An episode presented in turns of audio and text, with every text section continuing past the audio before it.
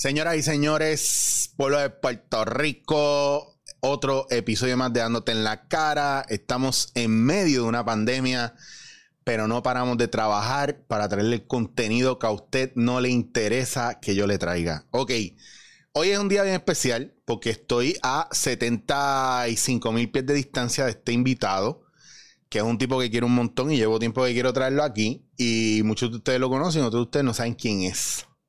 Pero el tipo es uno de los tipos más cool y yo lo conocí en una época donde estaba haciendo una de las cosas más divertidas del mundo y es como yo, fanático de Chespirito. Señoras y señores, mi hogar se llena de alegría para presentarles al duro Ricardo Álvarez.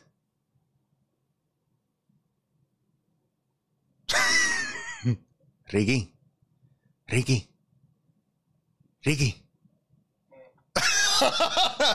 Buenos días, Ricky. Estás en vivo.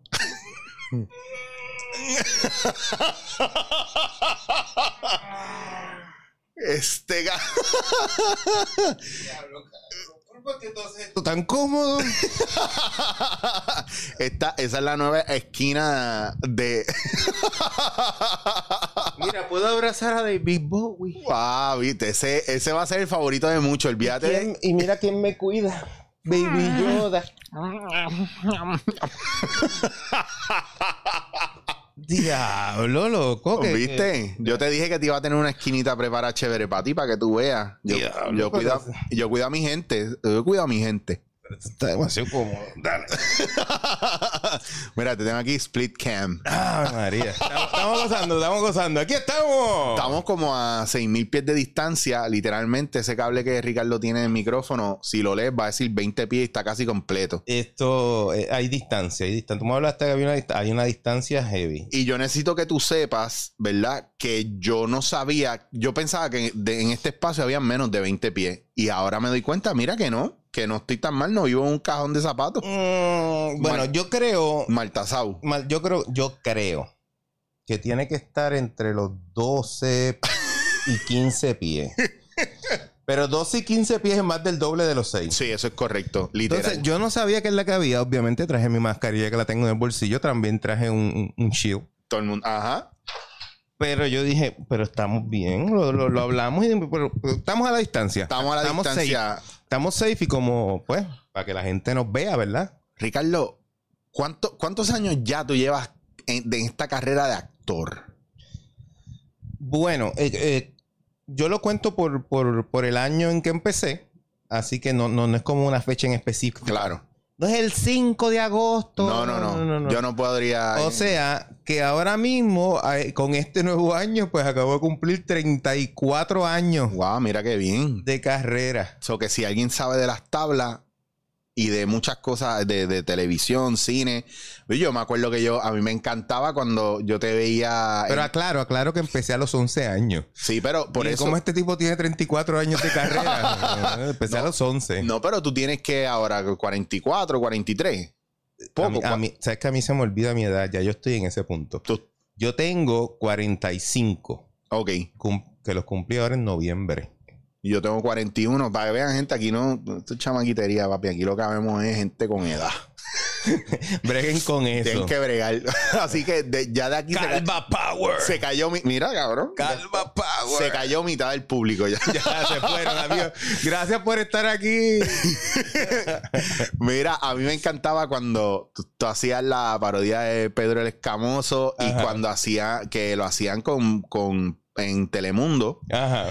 Y me encantaba, pues yo me sentaba con mi abuela a verlo, cabrón, a beberme el café y a ver eso. Y yo creo que a mí me voló la cabeza después cuando te conocí, porque saber que yo veía eso y después pa- vengo y te conozco y trabajamos juntos y todo, fue como, diablo, qué nítido está esto, cabrón. y, y ahí fue que descubrí cosas como eh, tu pasión por, por Chespirito, eh, las cosas que tú escribes y muchas cosas que escribiste que montaste en Café Seda, cuando estaba Café Seda en Viejo San Juan, que para mí eso era...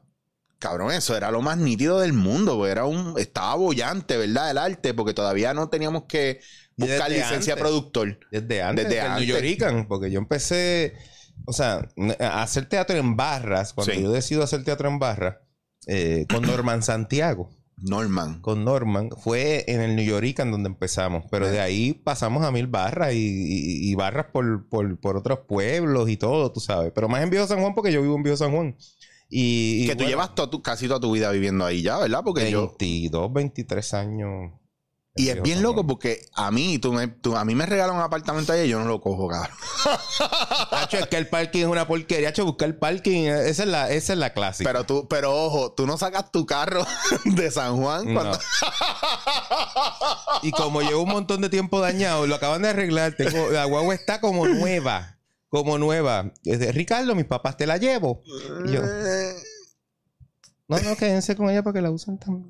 Así, sí lo hago. Sí, lo hago. Entonces está allá, está allá. Yo, yo, yo les dije, mira, ustedes úsenla. Yo se las pido cuando esas épocas donde voy a estar moviéndome demasiado, pues entonces le- le- les pido la guagua y uso la guagua. Y ya está. Bueno, mi guagua ya está arreglada, pero sí. Sí, no, pero, pero para que nada es perfecto en la vida. Para mí, San Juan es lo más cercano a la perfección para mi gusto, Claro. de lo que yo quiero eh, de vida. Yo de las cosas que más amo de Viejo San Juan es eh, el sentido de comunidad. Esa cuestión de, de salir a comprar leche al supermercado, a la farmacia y saludar a todo el mundo. Pasa el vecino, epa, ¿cómo estamos? Epa. Y entras a la tienda, eh, y saludas a- a- al que te atiende, y, y te, y te conoce todo el mundo. Saludas al policía, saludas al tirador, saludas a todo el mundo, sí. Tú conoces a todo el mundo, literal. Sinceramente, yo, yo he tenido cumpleaños en mi vida donde yo he tenido policía y tiradores. Yo no me meto, ah, claro, yo no me meto nada. No. Yo no me meto nada. Este, Pero yo con eso nunca, pero, pero son mis panas, inclusive me respetan. Eh, Recuerdo algunos de ellos que me decían que, que- que me respetaban mucho porque yo era su amigo sin interés, que ellos estaban claros que no había un interés detrás, porque como yo no compraba nada. Claro.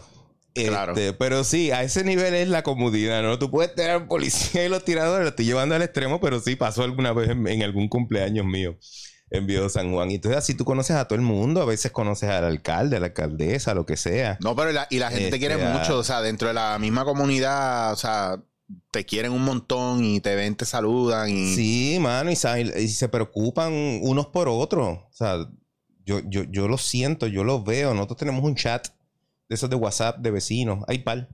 Este, y, y todo el tiempo estamos, mira, tengo este problemita y la gente te ayuda, Ah, pues mira, haz esto, haz esto. Ellos hicieron, eh, eh, los vecinos hicieron hasta un, una, como, como si fuera una, una guía telefónica Ajá. de, de todo. Y ellos van poniendo, según las necesidades de cada uno, del plomero. Eso está cabrón. Este es el que necesitas para el internet, para todo tipo de, de cosas y necesidades que tienen los sanjuaneros. Nosotros tenemos nuestra propia, que, que la creó una vecina. Eso Este, está brutal. Y, y apoya a todo el mundo. Y entonces es un sentido de comunidad tan bonito. Idéntico que aquí en este que yo vivo. Pero lo que pasa es que el- la, la mayoría de la isla, yo creo que no tiene ese sentido No. De comunidad, eh, lo, que tiende, lo que tiende a pasar, en muchos casos, es que tú no conoces al vecino de al lado. Eso, No lo conoces, no lo saludas. Y tú evitas saludarlo. Tú, tú- tú- tú haces así, ahí está. Ahí está. Entonces miras para el otro Sí. lado y haces, pero déjame que traje las llaves. Pero en verdad estás pichando porque ajá. Y O por- no te bajas del carro, estás media hora en el carro metido porque están los vecinos ahí y tú no te vas a bajar todavía. Mira, si a ti te gusta eso, cool. Eh. que le guste eso. O el que lo vive y no le gusta, sorry. O sea, pero yo amo ese sentido de comunidad, el de saludar a la gente, el de cómo estás, el de hablar y todo eso. Y San Juan tiene eso. ¿Por qué lo tiene viejo San Juan? Siendo la, la- ese centro del país, el centro turístico, el centro gu- gubernamental, el centro histórico del país. Se supone que es en el mismo sitio donde puede haber sentido de comunidad porque está todo el mundo ahí. Claro. Pero vivimos en un islote. Esa es la. Estamos aislados, literalmente. Sí. Inclusive de ahí sale la cuestión esa de, de, de la, de la isla. Voy pa' la Voy isla. pa' la isla y la gente, la isla es todo. No, la isla no es todo. Lo que Mm. pasa es que nosotros vivimos en un... De donde sale eso eran de, de- de los que vivían antes en, es- en el islote, antes del puente Dos Hermanos. Ajá. Vivían en una... Y, y ellos decían, vamos para la isla. Tenían que montarse en un bote. Sí, lo mismo, lo mismo que pasaba con Vieques y Culebra, lo único que menos distancia. Inclusive al otro lado, que después del puente Dos Hermanos, ¿qué aeropuerto hay? Que fue el primer aeropuerto de Puerto Rico. ¿Cómo se llama? El de Isla. ¿Y cómo es? este? Isla, Gra- Isla Grande. Isla Grande. Todo tiene sentido, Sí. ¿no? El aeropuerto de, es el aeropuerto de la Isla Grande. Esa es la isla. Claro. Y claro, de ahí sale. Obviamente San Juan es más grande que el islote. Pero, pero de ahí es que sale el viaje ese después las llamadas. ¿Tú te recuerdas en Super Sábado? ¿Tú, tú, tú, tú tenías edad, tú veías Super Yo vi- Sábado. yo Y vi- fantástico, Super, Súper- Sábado. y súper fantástico, fantástico. Tenemos un programa. Bueno, cualquier cosa, llaman al eh, 787-400 de área metro. O, o- y y uno. Isla. Isla. Literal. Es verdad. Pero de ahí es que sale, o sea, históricamente, de donde sale de Viejo San Juan. Y vivimos en ese islote. Y ese islote, aunque tenga el puente Dos Hermanos, se crea esa comunidad. Es otra cosa distinta al Sí, resto de la se- isla. y se nota bastante, incluso tal como está estructurado todo, es como otro mundo aparte. Porque tú pasas, una vez tú pasas Puente Dos Hermanos y pasaste por, por este el edificio ese que está ahí, el parque, está el, el Muñoz escambrón, Rivera. Muñoz Rivera, todo eso, ya tú, esto es otro mundo. Es otro mundo. Bueno, llega a las hamburgueras y eso es otro tipo de eso. de- Es todo, todo. Y- otra cosa.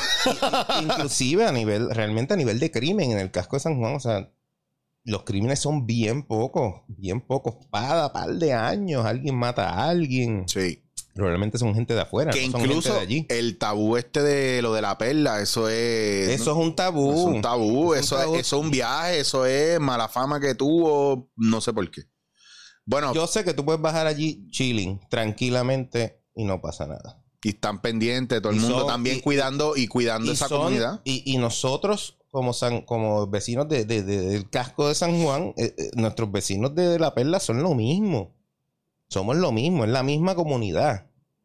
O sea, no es como allá los de La Perla y nosotros. Esto es la misma. Nosotros son, porque son la misma gente con las que tú jangueas. Van al mismo supermercado, van a los mismos Sí. negocios. Lo único que están aparte son los que están detrás de Hacienda, que viven en ese edificio ahí grande. Esos son Ah, uno ahí, sí. En el que hacen party.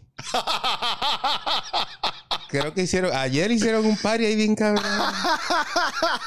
es que con un área controla que ahí se puede, ahí no se da, ahí no pasa COVID. bueno, de los Caibán que 400. Me han, me han contado, me han contado, las malas lenguas dicen que entonces ahí no se da COVID porque son gente con un intelecto superior y entonces ahí no se pega el COVID. Eso tiene que hacer, deberían hacer un documental de esos bien chévere Sí. de cómo el intelecto evi- evita Evita el co- e- evita el COVID. Entonces, en esa área cercada, que es esa, en esa casa, en ese, en ese castillo, ¿verdad? Pues no pasa esto. Por ahí tú puedes hacer party. Party bien bufiado. La cuestión es que si tú, si yo quiero hacer mi party de cumpleaños, yo puedo pedir para hacerlo. ah, Sabes que la gente pide cuando va al de Serrayé. Sí, Uno pide, uno lo puede hacer alquilar. cita y ese alquila, exacto. Y, y alquilar el espacio. ¿Se podrá hacer con Fortaleza? No, no, no puedo hacer party en casa. Puedo hacer un party en Fortaleza. O sea, hacer un paricito. ¿De qué es el party? Un party reggaetón bien chévere, pata abajo, bien chévere. ¡Ah, pata abajo! ¡Guau! A beber, a chaval, no importa. Wow. Voy a meter mil personas ahí, ¡guau! Porque es la casa del pueblo.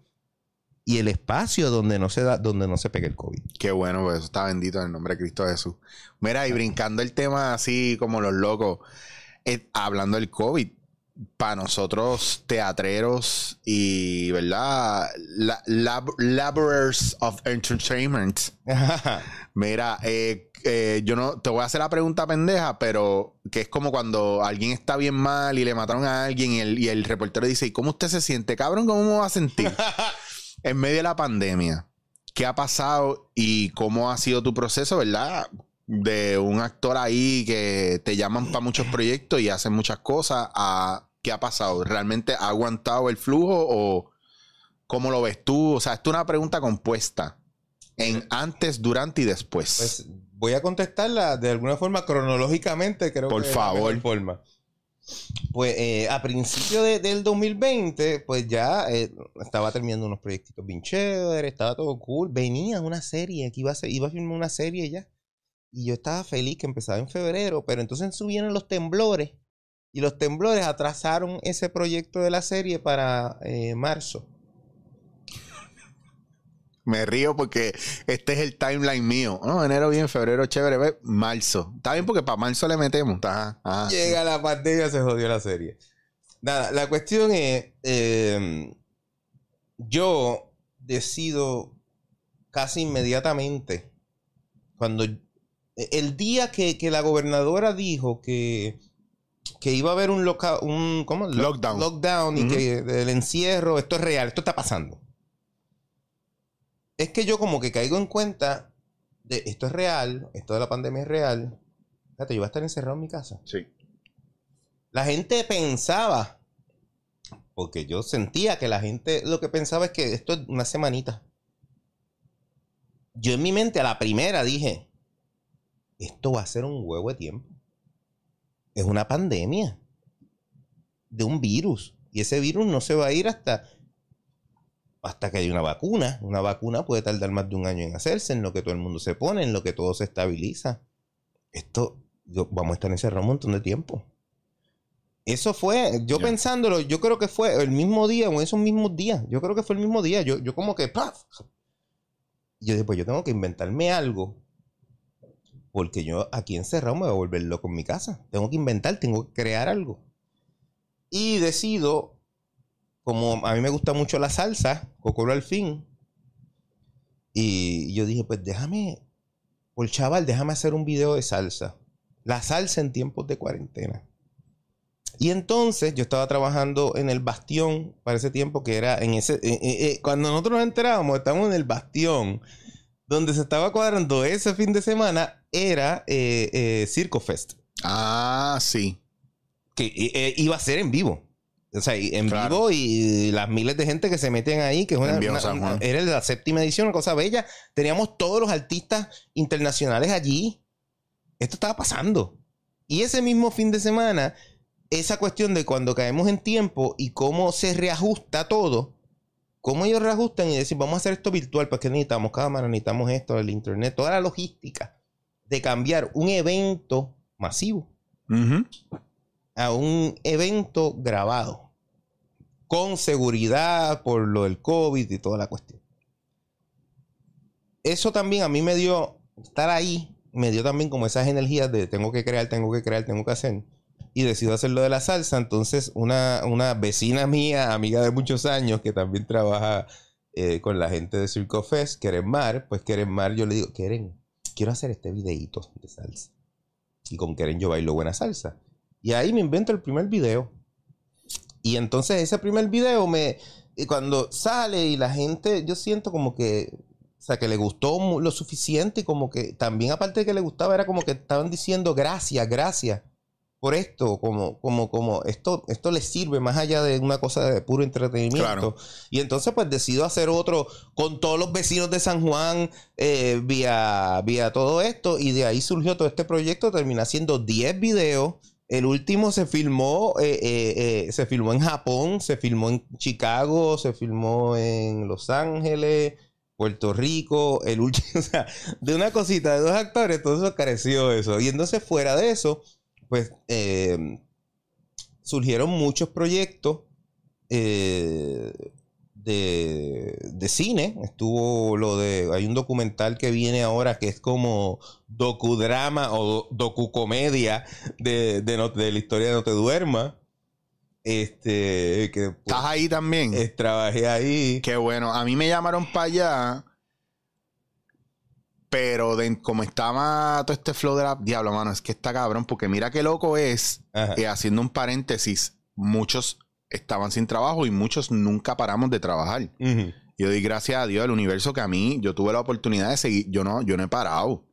Y eso está bien. Y lo que pasa es que llegó un momento en que ya era como que era el trabajo que ya tú tenías seguro y eran las cosas que te pedían que hicieras el tiempo y el espacio, pero nos estaban dando lockdown a cada rato, nos estaban cambiando los horarios Sí.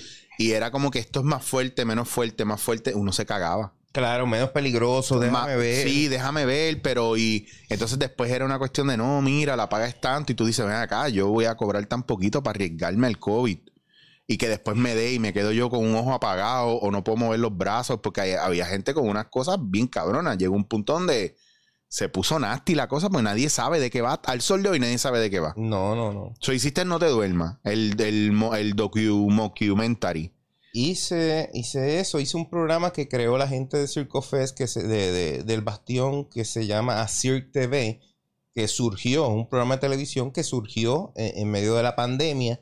Empezó a salir primero por, por YouTube eh, y terminó comprándolo un canal. Qué brutal. mala mía, mala mía, no me acuerdo el nombre del canal. Un, un canal. Sí. Y se da en ese canal. De esa gente que tiene cable. Yo no tengo televisión en casa, así que no sé. Este, o sea que es un proyecto bien chévere, de, de- puramente de arte, tú sabes, bien, cos- unas cosas bien chéveres. Y entonces ahí yo tenía una sección de poesía, Sí. que también eso me entretenía muchísimo y me encantaba. Escoger qué poesía voy a hacer, dramatizar esa poesía. No, no, no, no dramatizar así como full, no, pero Sí, sí, dale. dale. como da- el- flow, qué fondo voy a tener, qué parte de la azotea voy a estar para cambiarla. Este, tú sabes, toda esa cosa, editar, todo eso. Empecé a editar. este, yo estaba editando. eh, este año me enseñó a editar. Digo, con todo el respeto de los editores, ¿no? Profesionales, de- dentro de mis capacidades, ¿no? A sobrevivir en el proceso de edición. Exacto. En este proceso terminamos un corto eh, que, que yo filmé el año pasado y este año eh, salió hace poco ahora eh, de un proyecto que se llama Morborrican. eh, y ellos me habían pedido que yo hiciera un corto de una obra corta, que valga la redundancia, de Miguel. Ya lo Miguel Difoot. Wow. El Master. Yo amo a Miguel Difoot. Yo adoro ese cabrón. Y, y entonces habíamos hecho la obra hace un año y pico, qué sé yo. Nada, la cuestión fue que eh, en el año pasado, el anterior, habíamos filmado mi- ese corto, que yo escribí el- la adaptación para cine y, y lo dirigí y actué con Linux Sala y par de gente y qué sé yo. Y entonces, pero el proceso de edición se hizo en el, en el 2020, ¿no? Es, pero es, es, es como, como yo era llamando al editor, llamando al músico, tú sabes. Sí, que era. Eh, no, no eh, es lo, que- lo que no es usualmente nuestro proceso, ¿verdad? De colaboración directa, ¿verdad? De estar ahí todo el mundo en sintonía, ¿eh? Es todo más complicado y más... Sí. Todo se complicó. Er- Eres, eres el lazarillo de alguien o alguien es tu lazarillo en el proceso. Exacto. Literal. Tam- Literal. También estuve con, con la, eh, Bueno, yo la me película acuerdo. de Gustavo Ramos, que tú también estás. Ah, exacto. Pero quiero volver a, a lo del proyecto de salsa, que recuerdo que, eh, que cuando me llamaste para hacerlo también era esta cuestión de, de yo te voy a dirigir por teléfono Por WhatsApp. o por WhatsApp y nos vamos enviando lo- los videos. Mira, esto te funciona, esto te funciona, no, hazme esto, esto. Que era. yo amé eso. Yo amé eso eso. está cabrón. Pero Ricardo, ¿cuántos éramos en ese video? Que estaba Tita, estaba yo. Lo que pasa Está- es que terminaron siendo como... De los 10, yo creo como 5 son... eh, coral, coral, coral, es que le llaman. Sí. Como cuando las películas corales, que son un huevo artista. Ajá. Es la forma bonita, es un, un coral, un- una película coral. ¿Dónde tú los tienes los videos ahora mismo? Es para que la gente. Pero eso el que le- significa un huevo, un huevo de gente un- en una sola un película. huevo de gente. El, el que quiera, para no esperar al final, el que quiera ver, parar esto para ir a ver los videos para caer en tiempo. Pues eh, en YouTube Ajá. hay tres sitios. Eh, Yo estoy en Instagram como Joven Aún. Joven aún. En Joven Aún, esa es mi página de Instagram. Porque eres Joven aún, joven aún, joven aún. Mañana viejo serás, viejo serás, viejo serás. A menos que con afán, que con afán conserves tus inquietudes y así nunca envejecerás. Jóvenes hay de ochenta y tantos años, no puedo parar. Y viejos hay que tienen dieciséis. Porque vejez no significa arrugas, ni juventud implica candidez. Para que ustedes vean. Eh. Bueno, esa, esa parte la cantaba el doctor Chapatín. el doctor Chapatín, la chilindrina y así. Qué bello. ¿Y cuántos años usted tiene? Todos. Eso sale en la canción también. Bueno, la cuestión qué- es que ah. em, te estaba hablando. Ajá. Está, De- está en joven aún ¿Y en dónde más? Ah, en Joven Aún es en Instagram. Joven Aún. Ajá. Ahí está, están los videos, los puedes buscar por ahí. Ok. En mi página de Facebook, que es Ricardo Álvarez Santiago, ahí pueden encontrar en, en la galería de fotos y, y vas a. En la galería de Telemundo. En, en la galería de fotos, pues en videos están todos los videos. Pero puedes ir a YouTube. Ok. Y en YouTube estoy como Ricardo Álvarez Joven Aún. Ricardo Álvarez Joven Aún. Y ahí están mis 12 videos y 20 cosas Love más it. ahí. Mira, y entonces eh, cae, caes en lo de, caímos en lo de Gustavo Ramos, que me acuerdo la lectura de 17 horas. Que por eso no me afeité para venir a tu entrevista. Yo No, pero- querido venir como... Porque esto se queda para la, la posteridad. Pero si tú tienes una barba espectacular ahí, Sí, cabrón. pero ahí todo... Y, y- y la gente dice, este tipo no se afeitó. para- No, pero como, estaba como medio no se pan- trimió. Pero y todo el mundo sabe que las barbas es lo que está de moda ahora. Eso no hay, no hay más, no hay más eh, elemento claro de hombría y de pandemia. Hombría y pandemia. Te lo digo. Pandemia machajana. pandemia machorra. ¿Qué es eso de hacerse cerquillo en la Mira, mira. Mira, así, machajana. El espíritu de Ramos Perea vive entre nosotros. Así que en paz descanse. Mira, pero no se ha muerto. Volvemos a la programación regular. Entonces, eh. Padre de Gustavo Ramos, que es el director de la película Pies en la Arena, que es la película que estamos. ¿Viste que- cómo que te conecta al final? Chacho, no, es que yo lo vi. el maestro, el maestro. Diablo, mano. Ese, ese está cabrón, mano. Te digo, hay un montón de factores ahí, Ricardo. Yo extraño mucho, eh, en esta pandemia he extrañado el escenario, pero una cosa brutal. Especialmente el trabajo, ¿verdad? Creativo dentro del proceso, crear con compañeros. Tú sabes que a mí, yo puedo con un libreto, pero a mí me gusta más la impro a nivel orgánico, solamente, mano, para que el sistema, ¿verdad? Deje salir el proceso creativo también. Y sobre todo, todas las técnicas. Ahora, estábamos hablando hace un rato, ¿verdad? Que entró el tema. Este viaje, pues, de, de la manera en la que se están viendo los medios y la manera que la gente está percibiendo todo, especialmente cómo están censurando el proceso, y vamos a entrar en un, no en un debate, porque yo creo que tú y yo estamos, ¿verdad? Desde el punto artístico, bastante claro en, en lo que, en cómo nos afecta a nosotros y, y la necesidad de la gente de que uno cambie, porque ahora todo el mundo tiene una opinión en redes sociales.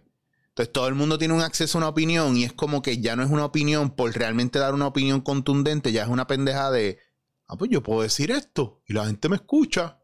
Pues yo voy a hablar y voy a decir lo que digo, aunque no sea brillante, aunque sea... Y entonces yo lo pongo así porque... La tecnología, el mundo ha llevado a que ahora mismo, pues las generaciones que están hacen eso. Todo el mundo hace eso. Claro. Puedo criticar lo que sea y cuando me dé la gana y puedo decir lo que me salga. Y me... Y ¿Cuál me es la diferencia con antes? Que antes no teníamos esto de... O sea, no teníamos MySpace si acaso y eso llegó después. no, y habían unos filtros. Pero no... Hay unos filtros porque no es que tú no puedas decir las cosas, es que ya yo veo que dentro de mucho comentario inteligente eh, hay mucho más comentario eh, que es muy ignorante y de dejadez. Y digo de dejadez porque tiran la bomba o hacen el comentario, pero como es redes sociales, no lo contestan, no se genera un debate del todo. Voy a tirarlo ahí, me fui, me olvidé para el carajo y tiro la bomba. Mira, y al fin y al cabo. Pues que digan lo que les dé la gana. Claro. La cuestión está cuando afecta lo que tú haces. Ese comentario que tú hiciste y decidiste en ese momento hacer un boicot y nada en contra de los boicots valen la pena cuando valen la pena. Claro. Pero a veces la gente se va en unos viajes y es como, pero te das cuenta a qué tú estás afectando. Y, y a veces nuestra profesión se afecta también este, por esas cosas, esas decisiones de la gente que, que quiere decidir como si fueran productores de la película. que también, o sea, ay, no sé. Lo que es pasa- un tema, es que es un tema escabroso. Sí, yo entro, yo entro ahí y yo hay cosas que, y ahora te lo digo así, ¿verdad? Que quede en récord. Hay lo que tú no puedas o no quieras hablar, tú me dices, no quiero entrar ahí, porque yo me presto mucho también para este tema y para estos temas, porque yo lo vivo todos los días que yo entro a un estudio, yo vivo esta pendeja de para poder hacer un sketch. Que un sketch de tres minutos, cuatro minutos, tenemos que estar un día completo quitando y poniendo, no, pero es que este grupo se puede ofender por esto, no, pero esto otro, y no pasa aquí nada más, o sea, Pasa en todos en lados. The Office, cuando le preguntan a Steve Carell si él haría un season nuevo de The Office, él dijo no, porque la gente como está cogiendo las cosas ahora, The Office sería lo más ofensivo del mundo y están pasando un montón de cosas que sí están eh, desvirtuando el trabajo del actor. Por ejemplo, lo que estábamos hablando de, hablando de la, de la cuestión de la inclusión, esta pendeja ahora donde un gordo, que lo habíamos comentado también aquí, un gordo puede hacer de un gordo. Una persona gay es la única que puede hacer de gay. Una persona lesbiana es la es un transgénero. eh, o sea, A ella- eso es que estamos, a, a eso es que está corriendo eh, eh, el mundo. Y entonces, para mí, eso afecta a la profesión en general. El que no esté de acuerdo, por favor, solamente escuche el punto de Sí, vista. exacto. Especialmente Porque de- yo- yo desde puedo un entender- actor, desde el punto de vista de un actor, porque siempre escuchamos los puntos de vista de la gente y de, la, y de los actores que están tratando de caerle bien a la gente. Exacto. Y yo puedo entender perfectamente que de momento eh, cojan un, un actor eh, gringo para ser de latino y dicen, ay, tanto latino que hay. Yo pude haber hecho ese personaje. Qué sé yo. Esa- yo entiendo ese punto de vista. Ahora, Al Pacino se votó haciendo Scarface. Claro, Y él no es latino. claro. Yo no voy a protestar porque Al Pacino hizo Scarface. El punto es este. El punto es que nuestra profesión, y, y- y no recuerdo las palabras exactas, pero parafraseando lo que decía la gran Victoria Espinosa, una de las grandes eminencias que hemos tenido eh, Sí, en términos de actuación y de teatro en Puerto Rico. Pero él decía algo parecido como que nosotros como actores y actrices no tenemos... eh, nosotros no tenemos ideales, nosotros no tenemos este credo, nosotros no tenemos este nada, nosotros no tenemos ni moral, nosotros no tenemos nada y suena fuerte, pero es No, no, cierto, es ¿por que- qué? ¿por Porque qué? nosotros como actores somos una página en blanco. Tenemos que ser una página en blanco, porque nuestro trabajo es crear personajes que no soy yo, yo soy Ricardo Álvarez. Yo voy a hacer este otro personaje que se llama Juan Quintero. Y Juan Quintero hace estas otras cosas. Juan Quintero es un asesino. Yo que, que casi siempre me tocan papeles de malo. Con Yo lo soy un simpático tipo- y chulo que tú eres. y, y yo soy un tipo súper antiviolencia. Ajá. sí, sí. Te, co- Pero te eh, no conozco yo. tiene, no tiene que ver una cosa con la otra. Mi trabajo es crear, ser esa página en blanco para crear un personaje. El que sea. Por eso tenemos que ser una página en blanco. Claro. O sea, que yo como actor, yo puedo, eh, eh, eh, en teoría, yo puedo ser de negro, yo puedo actuar de mujer, yo puedo, o, pero en esta generación me, me limita, me siguen limitando, no puede ser de mujer. Ah, no eres gordo, pues no puede ser de gordo. Ah, bueno, como No eres que- negro, no puede ser de negro. ¿Qué? Bueno, pero yo sí que latino, así que ese negro está. No, no, pero No, no, no, no, tiene que ser más puede. negro. tiene que No, no, no puede ser negro. Eh, eh, no puede ser eh, eh, de cualquier otra raza. Tienes que ser pues, puertorriqueño. Latino es lo más que te, va- vamos a dejar. Pero ¿sabes qué? Hay actores venezolanos para hacer ese personaje venezolano. Así que tú no lo puedes hacer porque tú eres puertorriqueño. Así que yo estoy limitando.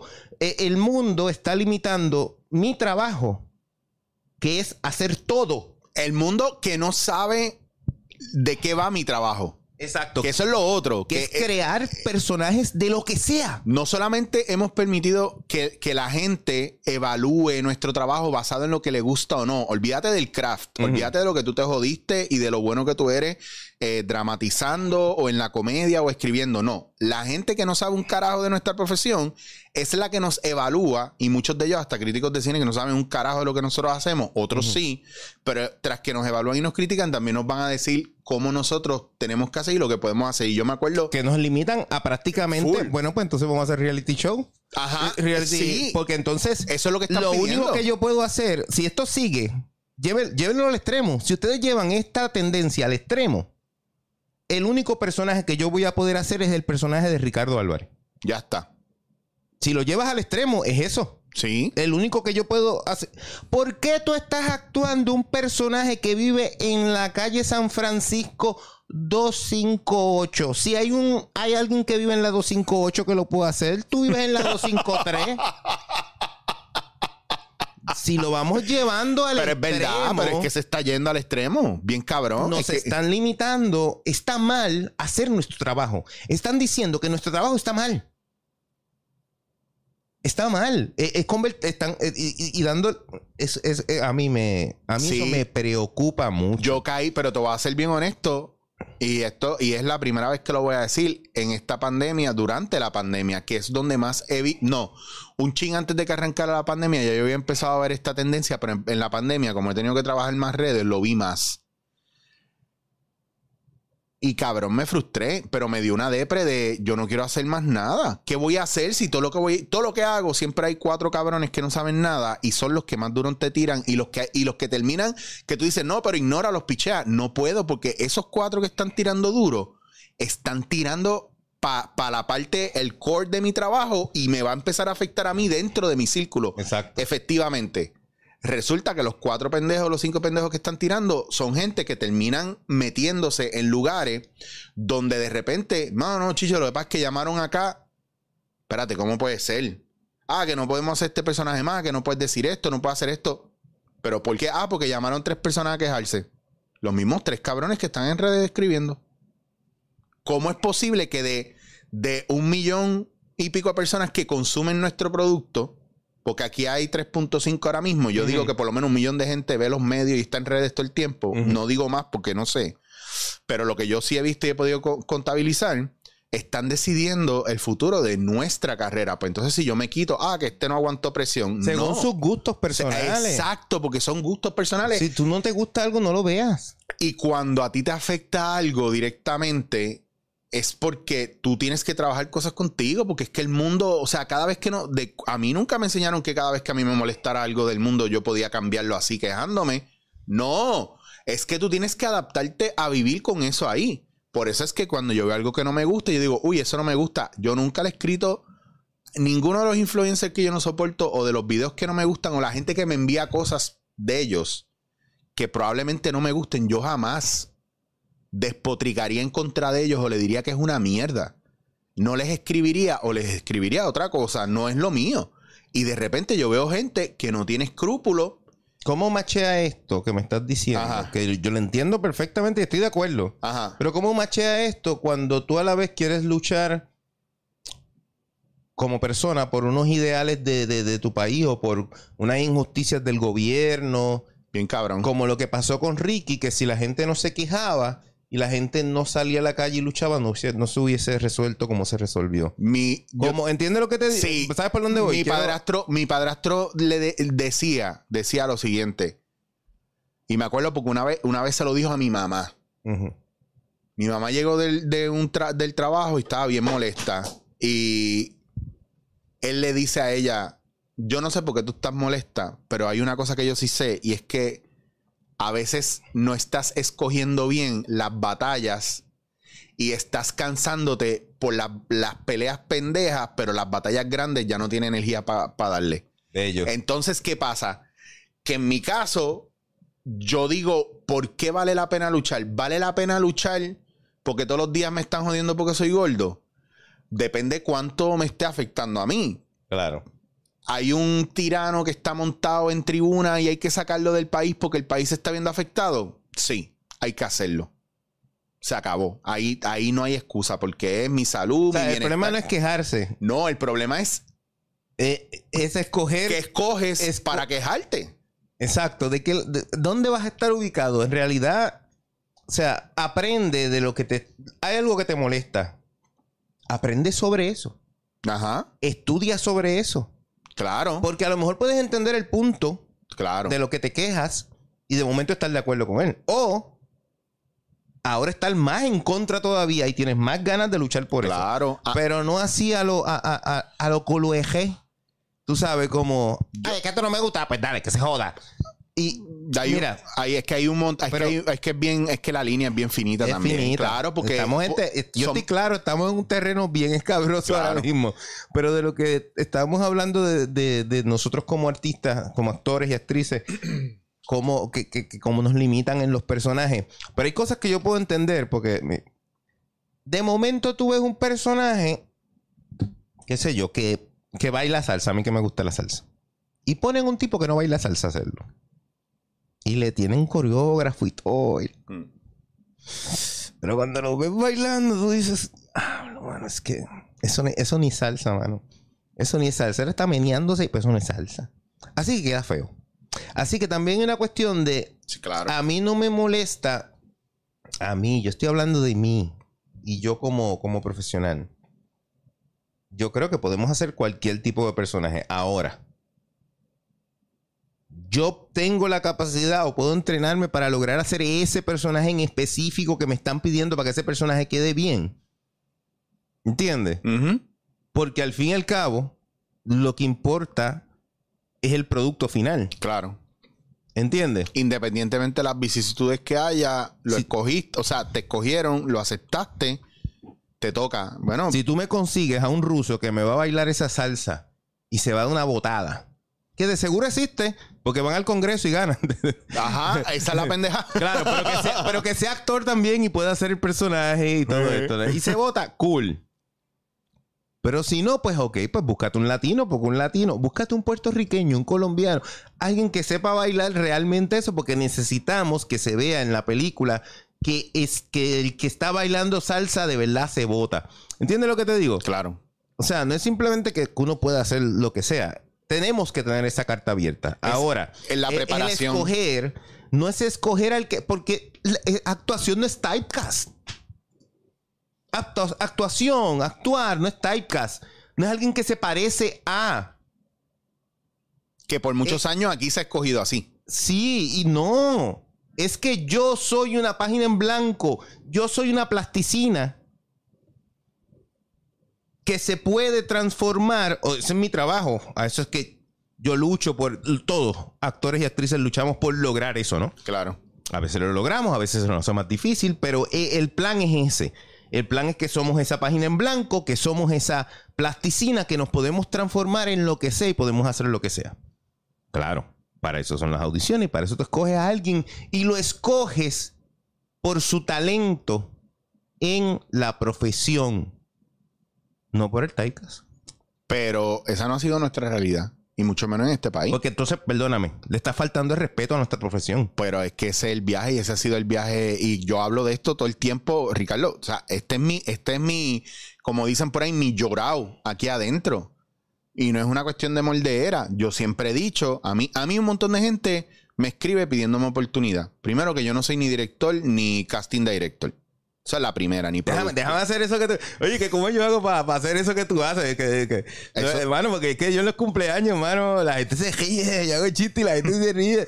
Dime, ¿cómo, cómo yo entro? ¿Cómo, ¿Cómo yo entro? ¿Cómo yo entro en un programa de eso? Eso es- Y entonces yo les digo, pues, ve a la universidad y estudialo. Ah, que está mordido y no quiere dar no, nombre. pero Sí. es que yo hago esto desde niño. Y- O sea, ¿Y tú? que yo empecé a hacer esto, digo, lo empecé haciendo cuando entré a una escuela de actuación, no en Carolina. Pero igual me faltaba un mundo por aprender. claro. Había algo de, de- asumo yo, cabe la posibilidad de que yo tuviera cierto talento que me ayudaba y claro, pero la- e, el estudio, el ir estudiándolo, aprendiendo las técnicas, también eh, pues ayuda un montón y ya yo perdí el hilo. ¿Por Claro. qué yo estoy hablando lo que yo estoy hablando? No estamos hablando porque hay tanta gente que entra. ¿En serio? No, no, sí, pero es la edad. iba, eh, iba por un eh, punto interesante. No, era. Pero eh, me pillé. eh, eh, no es la edad, es la edad, es la edad. Es la edad. si tú eres joven joven aún, joven. ¿Cuál es el punto? Que no, que estamos en el viaje de que, de que no es por typecast, que es por preparación y tal. O sea, hay una cuestión de trabajo. Iba a decir algo, mala mía. Iba bien, iba bien, iba bien. A mí lo que me encanta es que esto se- que yo no edito esto, que esto se queda así. No, yo sí, entonces, chavo. Mira, feo, qué feo. qué Pero feo. dentro de la misma línea hay un factor que yo siempre hablo, hablo mucho aquí, que a veces la gente me pelea porque parecería que yo soy intransigente con las oportunidades y que yo no, que no, que yo no quiero que nadie se meta. No, no. Estudiar, ese era el Estudiar, punto. claro. Estúdialo. Pues es una está. profesión. Yo fui a la universidad y estudié esto. No, pero- Yo llevaba, yo llevaba un montón de años en esto. Pero esto no, pero llega a Ricardo, esto y lo hace cualquiera, esto lo hace No. cualquiera. Sí, Ricardo, porque todo el mundo a mí me dice eso, que esto lo puede hacer cualquiera. Todo el mundo me pide oportunidades. Yo quiero trabajar contigo, quiero trabajar contigo. Ponte a un tipo, cógete al tipo, vete por la isla y escógete al tipo que mejor pelea en la calle. Ah, este, este tipo, este, caracoltá, mano, se pasa metido en peleas y le parte la cara a todo el mundo. Yo lo vi partirle la cara a cinco policías una vez. Él solo. Ok, cogemos este tipo. Lo ponemos en un ring con un campeón mundial de UFC, de UFC, ¿cómo es? UFC, UFC. UFC. Que tiene un entrenamiento en varias artes marciales, boxeo, kickboxing, lleva toda la vida entrenando. O sea, que este tipo, ambos tipos saben pelear. Solo que uno de ellos se entrenó, tiene técnicas. Sabe que cuando el puño que tú tiras va por este lado, yo sé que lo puedo esquivar de esta manera o puedo atacar de esta forma y lo he practicado mil veces. ¿Qué va a pasar? Que el tipo que le partía la cara a cinco policías le van a partir la cara en un segundo. ¿Por qué? Porque no solo tiene eh, talento para pelear, sino que tiene técnicas. Hay unas herramientas que uno aplica. eh, Hay, un- hay una uno- memoria del, en- dentro del poder de observación también. Ponlo claro. así, vamos a materializar esas herramientas que tú, apre- que tú aprendes en la, eh, eh, estudiando. Herramientas. Vamos a, a- a materializarlas a una espada. Ese esto que yo, yo sé pelear. Pero esto que aprendí a hacer lo voy a materializar. Esta herramienta para pelear mejor, vamos a materializarla en una espada. Y esta la voy a materializar en una metralleta. Esto bien violento el, ejemplo. Y esto lo voy a este esto que aprendí lo voy a materializar en una granada. Ahora vol- vol- volvemos a poner los dos tipos. El tipo le va a meter una espada, el por más puños que le dé, le va a meter un espadazo, le tira la, la granada, explota y después No sé si entienden Sí, el viaje. Es el viaje de que hay una comparando metodología. estas cosas con cosas que tú aprendes a hacer y se Bueno. convierten en herramientas que te hacen mejor en lo que tú haces, más efectivo. Bueno, Así que yo- pasa lo mismo con la actuación. Yo he, hablado de, que yo he hablado de esto mil veces. Pueden haber 800 personas haciendo stand-up porque se, man- se montaron en un open mic. Y todos ellos, de todos ellos pueden haber dos o tres super cómicos. Y yo te apuesto a ti que ninguno sabe por qué le funciona o no le funciona la rutina. Y yo estoy acá diciendo, este chamaco se cayó aquí, aquí, aquí, acá, por esto, esto y esto y esto, le falta esto, esto y esto. Y acá le funciona esto y esto y esto, pero no se ha dado cuenta y no lo puede replicar. Claro. Que eso no impide, perdóname. No, no, no, Sí, sí. Que, que no impide que haya gente con un talento innato Claro. que nunca estudió Claro. y que son unas bestias actuando. Sí. Eso no es como que pasa con todo el mundo. Tienen Esto es acceso, como Anakin. timing. Esto es como Anakin y Luke. Son unos, son, son de, de Chosen One. Eso pasa de mil en cien. Sí, pasa. ahí. Pasa. Yo creo en no- eso. Pero igual, Anakin y Luke entrenaron. Ajá, y tenían tenía- maestros cañeros ahí encima de ellos. Y tenían más mini gloria Ma- que mi, esa jodienda. Que todo lo más alto que se ha visto nunca. Pero Rey no, porque Rey es millennial y ella. y ella cerró No. los ojos y abrió los ojos y ya sabía. No, pero ahora quedamos mal porque le estamos tirando a la mujer. No, no, Nada pero no. que ver, no, aclaramos, Esto no tiene nada que ver. Porque Kylo Ren lo mismo. Carlos Reyes. exacto. No, es- no, no vengan ahora con esa mierda que me tienen tan cabrón no, con esa mierda. Porque ya. para eso tenemos a Leia. Ah, que Leia era una dura. Que eso está brutal. Yo, yo la, esta- la estaba volviendo a ver en estos días. Y Leia, el ver a Leia empoderada totalmente. Era como. Esto lo resuelvo yo. Ajá. En, en estas películas de los 70. Era como. Por eso Leia es Leia. Por eso. Star Wars es Star Wars. Es por estas películas. Y para los que no lo saben, en el canon viejo, Leia empieza a entrenar y se convierte en un Grand Master Jedi, casi al mismo nivel o por encima del mismo Yoda, gracias. Bien duro. Canon viejo. Canon viejo. Bueno, pero en las películas. Estamos En la- hablando, es una princesa. Ah. es la princesa que coge eh, eh, eh, la escopeta, la, la metralleta esa de, láser y acaba con todo el mundo. Se le enfrenta a Darth Vader, que es la que hay, que tira para adelante. Ah, y, Este, y resuelve los problemas. Y- ¿y ahora qué hacemos? Este, pues ella hizo el roto en, en lo de la basura. Ajá. Y por ahí escapan, ¿verdad? Entonces, todas esas cosas son ella tomando la iniciativa que los macharranes no le querían. eh, ellos, caso. porque ellos son los héroes. Ajá. Y, y de Que momento esta va a ser, ella va a ser, que ella va a ser qué, que ella va a ser qué, qué, qué, qué, y lo hace y resolvemos el problema. eso es una película de los 70. Por eso Star Wars es Star Wars. Star Wars es Star Wars. Punto. Anyway, volviendo al tema. Diablo, esto por las tangentes. A, que a a la gente le gusta. Ah, lo que pasa es que tú tienes un talento para regresar. Ya tuviste como yo me, me pierdo. Sí, Dale, pero dale. no yo te traigo para atrás. Bueno, el viaje es que en vez de traerte para atrás, quiero moverme hacia adelante Dale. ahora. Porque estamos claros en cuestiones. Yo, yo le digo a la gente que yo soy súper elitista, y es verdad, pero elitista en el factor de que si tú quieres aprender, yo te puedo enseñar o aprende, pero yo te doy un break. Yo sé lo que tú tienes, Ya de una yo sé lo que tú puedes dar y eso me ha pasado. Pero como la gente está en esta pendeja de que yo te voy a probar a ti que yo puedo, lo que pasa es que no entienden que yo desde lejos estoy viendo que no están ready. Que tienen el potencial, pero no están ready. Y yo dejo que se escocoten. Ah, que me dejaste escocotar. No. Te acabo de dar la lección de tu vida que nadie se atreve a darte. Y es que va a llegar un momento en esta industria que nadie te va a cuidar. Y, lo que tú estás haciendo ahí, por tú querer guiarte, puede ser un pescado para que te escocote. ¿Qué te falta aprender? Esto, esto. A mí un montón de gente viene con una carta de presentación de que escriben, de que actúan, de que improvisan. Y yo, ok, dale, vamos a hacerlo. Y los meto en medio de un ajetreo de nosotros en el estudio. Quitado full. Quitado full. Pues porque en vez de adaptarse, escuchar y aprender, ellos quieren sobresalir. Y no sé, y no entiende la gente a veces que tú, es que esto siempre va a ser un trabajo en equipo. El que está frente a cámara es el, en el grupo de la clase de ciencia, es el portavoz. Exacto. Que va a resumir y va a presentar el trabajo de todo el mundo. Exacto. Y a veces la gente no entiende eso. Si, si, no está el de las luces, yo no me veo bien. Si no está el de cámara, no me veo bien. Si no está el del guion, no me veo bien. Si no está maquillaje, no me veo bien. Ahora, si yo no hago mi trabajo bien, ninguno de ellos se ve bien. Claro. Entonces, eso es lo que la gente no entiende y eso es lo que la impro, por ejemplo, a mí me enseñó por muchos años y la gente siempre piensa que improvisar es fácil el garete y todo el mundo se cree que lo puede hacer y de repente estás accesando unas cosas emocionales que las hace el actor en un guion, pero que de repente las puedo hacer yo en, en la historia que yo estoy construyendo. Claro. Y que cuando se la traigo a gente que quiere improvisar conmigo, se bloquean. No, es que viniste ahí con súper intenso. Ajá pues que ese es mi personaje, cabrón. No, no, no, pero es que eso me hizo acordarme a mi pai y me friqué. Es que de partida, de mm. partida, eh, me gusta que defiendas eh, la impro.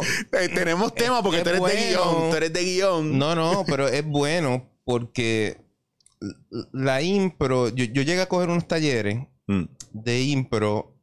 Yo creo que fue con tu maestro. Con Gillo, con Gillo. Con Gillo cuando vino la primera vez y di unos talleres en Viejo San Juan.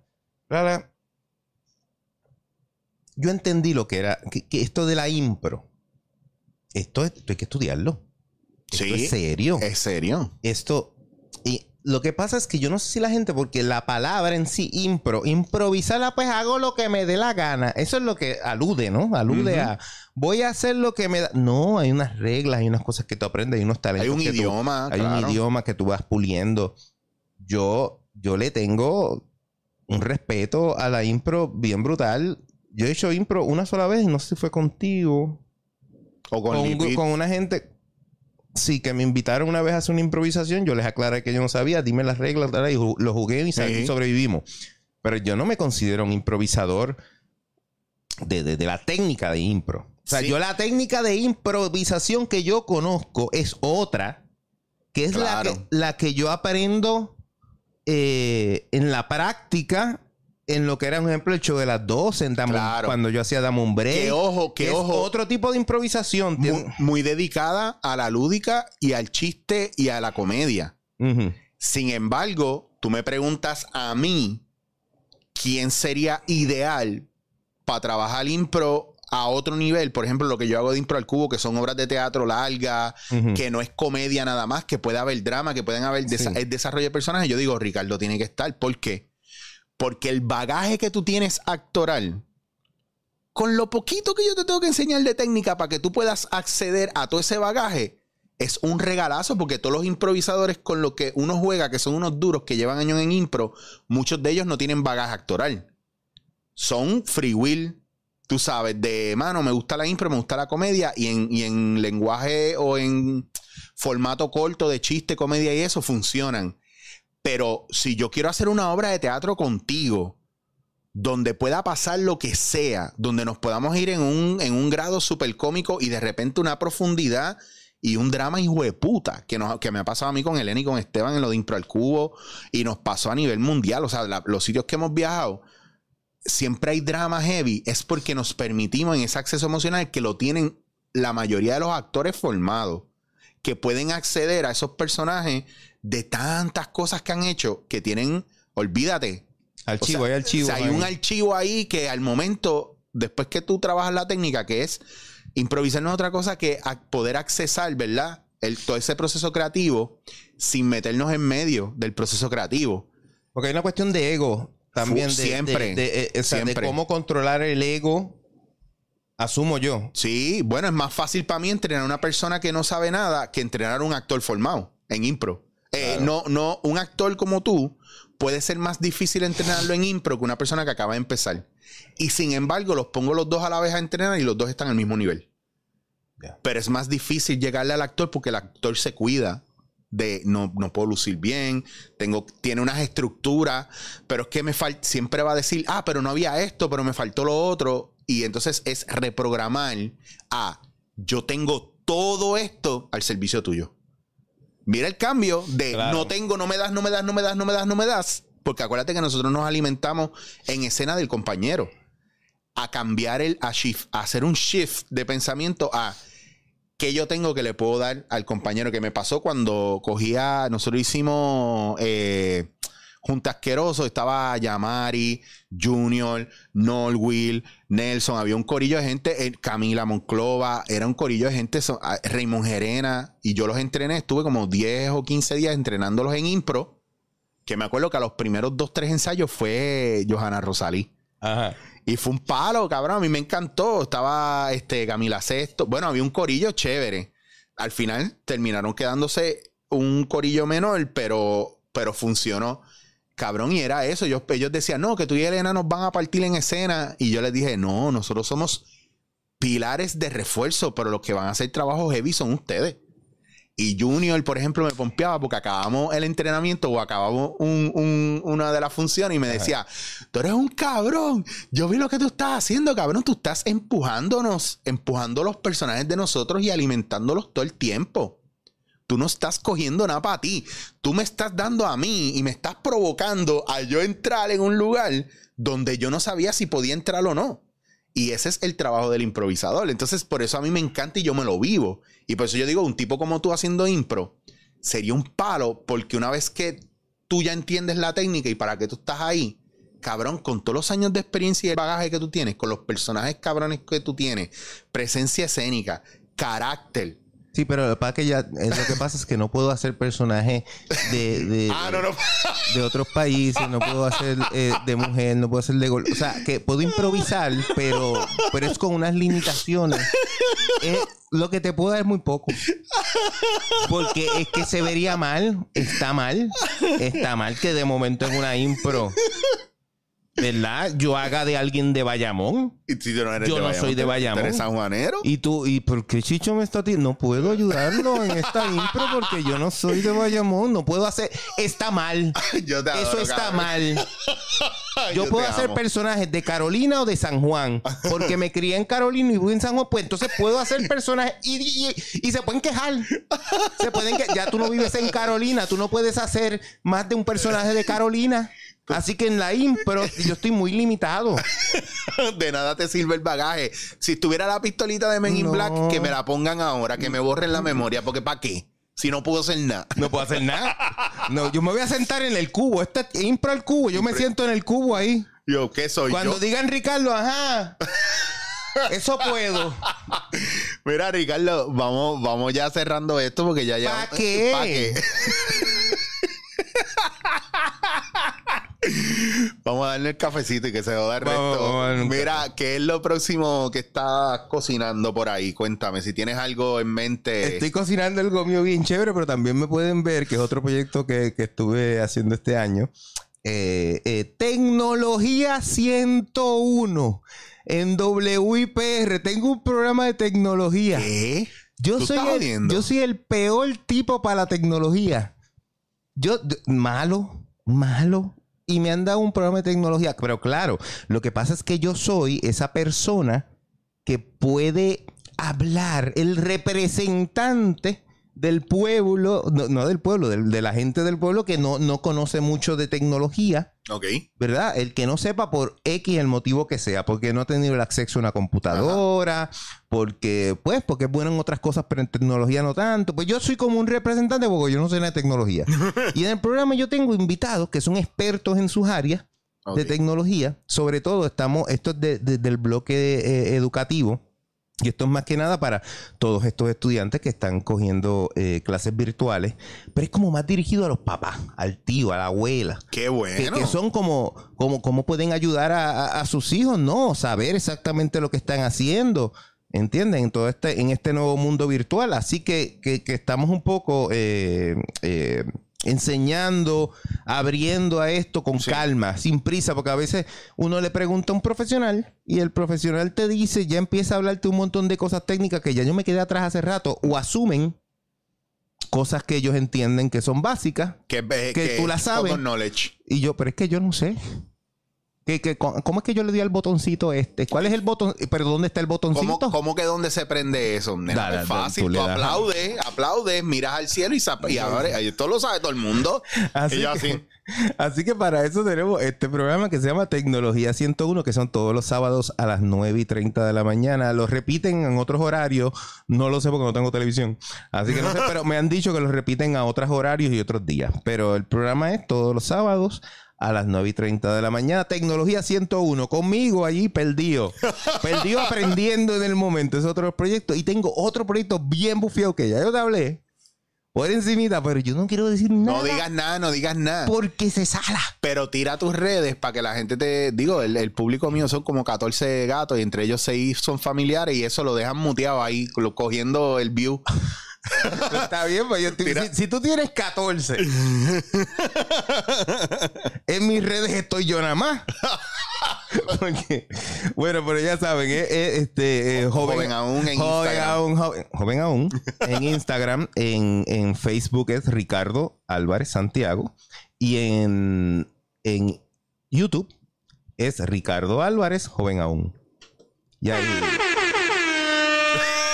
Diablo, es la primera vez que a mí me ponen eso No, en la vida. no Oye, te- tú no usaste casi efectos en este programa. no, porque a veces yo veo tu programa y pones unos efectitos y unas cosas bien divertidas. Porque y no me pusiste es que, nada. No sé, me envolvía. Es que yo creo que es el cero, porque ahora mismo no estoy así en la computadora que controlo aquí. Estoy, Ajá. estamos cruzados. Ah, porque esto, estoy en el nuevo espacio, estoy estrenando. Mira, déjame enseñarle, dame hombre, déjame Este hacer un espacio eh, eh, déjame hacer un estamos a mucha distancia. Déjame enseñarle a la gente, voy a hacer un cambio de cámara aquí. Disculpen que mueva la cámara. Yo necesito que ustedes entiendan que Ricardo está Yo allá. estoy acá. Allá. Mis invitados usualmente están aquí, Y yo estoy acá. Y él está allá. in the carajo. Y yo estoy aquí, with you, with you, with you. Mira, ahí está. Mira, nada, yo quiero decirte antes de que cierres, pues entonces muchas gracias por, por haberme invitado, que hemos hablado de, de hacer esto hace tiempo. Bien brutal. Y Ya para mí, te lo juro, esto es un súper honor. Ya eh, cabrón. Yo, para mí. este tipo, este, estábamos hablando de Baby Yoda ahorita y de Star Wars. Para mí, para mí, Chicho, Eric, es como un Yoda, como un Mr. Miyagi. Yo lo que veo de Eric toda la vida, este, aparte de este tipo divertido que se ríe, ese chiste y ¡ah! te la pasas bien. Este tipo está ayudando a la gente todo el tiempo. Para mí, yo lo que veo es que tú ayudas a la gente cada segundo que tú puedes. Tú puedes estar haciendo lo que sea. Y yo te veo escuchando el problema que tiene este acá. Y, y ver cómo tú dices, mira, checa, está, está, y resuelves y ayudas. Algo parecido a lo que estaba diciendo eh, Junior, el tocayo Álvarez, Hmm. de, de, "Ah, ya sé lo que tú estás haciendo en la impro, eso tú lo haces en tu vida, en la calle. Y, y- y yo, y para mí eso es un ser maravilloso. Para mí tú eres un ser maravilloso. A mí me honra ser tu amigo. Es mutuo. Eh, nada, eso. Eh, Chicho es mucho más que este tipo bien divertido. Así que gracias por invitarme. Te No, quiero con cojones. Gracias, gracias a ti, porque yo sé que dentro de la situación y cómo está la cuestión está de lo del COVID y eso, es jodón. eh, no todo el mundo, ¿verdad? Quiere, eh, eh, ¿verdad? Estar expuesto, salir de la casa, pero siguiendo obviamente los protocolos y eso, y como tú te estás cuidando, como yo me cuido, pues para mí, ¿verdad? Es súper cool que tú puedas venir a casa y que podamos hacerlo así, porque una de las razones por las cuales yo me he aguantado un poco de hacer este podcast, que me encanta, porque esto es conocer a la gente. El dándote en la cara es por la bofetada que nos da la gente cuando las conocemos y decimos, diablo, este era todo lo contrario a lo que yo me imaginaba. Esa es la gran bofetada y a veces por Zoom es una mierda, mano. Pero tenerlos aquí, que después está lo del cafecito antes o después, que podemos ponernos al día y eso. Y que yo había venido a tu casa al frente, yo no había entrado. Exacto. Tú me habías, me habías buscado, me habías traído aquí, pero nunca habías entrado. Exacto. Y para mí, esto es, para que sepan, esto es como la casita blanca, no es haciendo promo, pero es como la casita blanca edición, eh, eh, eh, edición Eric, porque hay muchas cositas, muchos detalles, muchas cosas bien divertidas. Esto es como un museito, el museito Chicho, el museito Eric. ahí, aquí, aquí lo que. el museito Elena también, porque hay mucho de Elena. Hay, hay, hay, una combinación de los dos. Este apartamento ya era de ella y, fue poco a poco, ¿verdad? Queriendo que yo me incorporara y que se volviera el espacio de los dos, ¿me entiendes? Y eso son. Eso son, eso es relationship goals. Ahora, para terminar esto, para terminar ya. Eh, Zumba. ya. Esto, súper random. si alguien va a comprar un café al supermercado. Yo, ya empezaste mal. Nos vemos la semana que viene aquí. No, no, pero esas son las alternativas que tiene. Hay otras alternativas. Ok, tú puedes ir a sitios. Yo en San Juan tengo muchas alternativas de coffee shop y sitios donde puedo comprar unos cafés bien brutales de, que te los vende el mismo que lo cosecha, que lo cultiva. Pero si vas a un supermercado, no hay realmente una alternativa. O la, o la menos mala, no, eso no existe. Estás pillado. No estás medio pillado porque acuérdate que el único problema, a usted, el mejor café del mundo es el que a usted le gusta. Pues yo me veía, me bebía el café de mi abuela. Eso lo sacaron de los de los vinos. Porque eso yo lo escuché de hace años de los de los vinos. Es la misma, pero aplica. Mira, lo que pasa es que como el café de mi abuela, no había otro. Y mi abuela lo que me servía era Folgers o Bustelo. Ya. ¿Me entiende? Pero es ese, eso. Ahora, si usted está en la come como yo, maybe para mí, ahora mismo yo tengo un pana que esta tarde me trae café de Ciales. Y me trae ocho paquetes. ¿Por qué? Porque yo me quedo con unos paquetes y tengo dos panas que saben que yo le pido. Me dijo, me dijeron, guárdame dos a mí, guárdame dos acá. pero ya yo sé de dónde es. Lo que pasa es que el café de góndola o el café de supermercado, tú no sabes cuánto tiempo lleva en góndola. Y el café en grano te dura aproximadamente un mes desde que se tostó. Reposa dos semanas para hacer en expreso o hacer en greca o lo que sea. Va botando esos gases, va reposando y después es que te da más o menos un mes de frescura.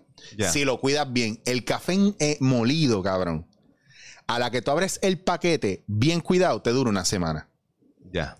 Y si lo que vamos a hacer es meterle leche y azúcar, pues entonces no estamos bebiendo café de verdad. Incluso no es que no debas beberlo así, es que tú eso te da otro, otras características del café. Hay cafés que saben tienen unas notas que solo no se van a probar. Sin embargo, con un poco de leche salen los tonos blueberry, cherry, whatever. A lo que voy con todo esto es que te compra café en supermercado, pues usted le va a echar leche y azúcar y usted va a resolver. Pero si usted quiere un café bueno, pues usted probarlo, hacerlo en su casa, chévere. Mano, hay un montón de páginas de gente que, que tienen finca y usted cómprele. Claro, o, en el mismo, o si, o si, qué sé yo, si van a Viejo San Juan hay un montón hay también. Un montón. Y, si usted son sus cafés. Y no es que sean malos, ojo, no es que sean malos, es que yo ya esta etapa de mi vida, yo no puedo comprar café en supermercado porque los cafés que a mí me gustan están fuera. acuérdate que también, y esto es para los que son, quieren ser los más puristas y están cobrando, comprando café que de, de repente no es de aquí. El café aquí en Puerto Rico nosotros consumimos 8 o 10 veces más y porque esa estadística cambió después de María. 8 o 10 veces más de lo que podemos producir. Lo que significa es que la mayoría de la gente que vende en masa está comprando la agricultura, café que ellos compran de subasta, que traen de afuera semitostado. Claro. Es una mezclita Es una mezcla que no está mal. Las mezclas son buenas, ojo. No un blender, un blender. Es un blend. Pero está sobre tostado y siempre el sabor va a ser amargo. Claro, porque vas a comprar de eso que compras afuera para compensar con el de aquí que vas a mezclar. Ya se echaba el de aquí porque lo mezclaste. Pero también si lo quieres comprar barato, porque eh, esto es dinero, esto es un comercio, pues que vas a esperar a la al más barato no va a ser el mejorcito de ese. Yo digo y va a ser lo que sofre. Y si para usted café bueno es que usted abrió el paquete y olía cabrón, déjeme decirle que la próxima vez que usted lo abra no va a oler igual. Claro. Porque hay gente, ah, huele cabrón, este café está bien duro. Oh. Y a veces, y a veces pregunto, pregunto, yo no sé si estos son de estos urbanos. ay, se me cayó el paquete de, ¿cómo se llama? De galbanzos allá adentro en el café. Se molió, se molió, pero fíjate, se ve como más ahora. Déjalo ahí. Esto pasa. Eso, eso es real, eso es urbano, eso es leyenda urbana. Ahí, aquí hubo una época donde el café se mezclaba con garbanzo o la gente bebía café de garbanzo. Café de galván. O sea, que era garbanzo molido. Incluso tú vas a Freshmart y tú vas a encontrar garbanzo molido, o sea, café de garbanzo molido. Ahí. Y a veces se mezclaba porque hubo una época también que estaba eso pillado o era el truquito que, bueno, pero... Mira, mala mía, disculpa que te interrumpa. Lo que pasa es que tenemos que irnos ya. Sí, Llevamos vamos. ya un montón de tiempo aquí. El programa se ha extendido. Gracias a mi invitado por haber venido, el gran Eric Rodríguez. Gracias por estar aquí. Espero que vuelvas otra vez aquí a nuestro programa. Gracias, Los Ricardo. quiero mucho y nos quiero mucho a todos. Y nos vemos en el próximo capítulo de Dándote en la cara. Esto es Dándote en la cara.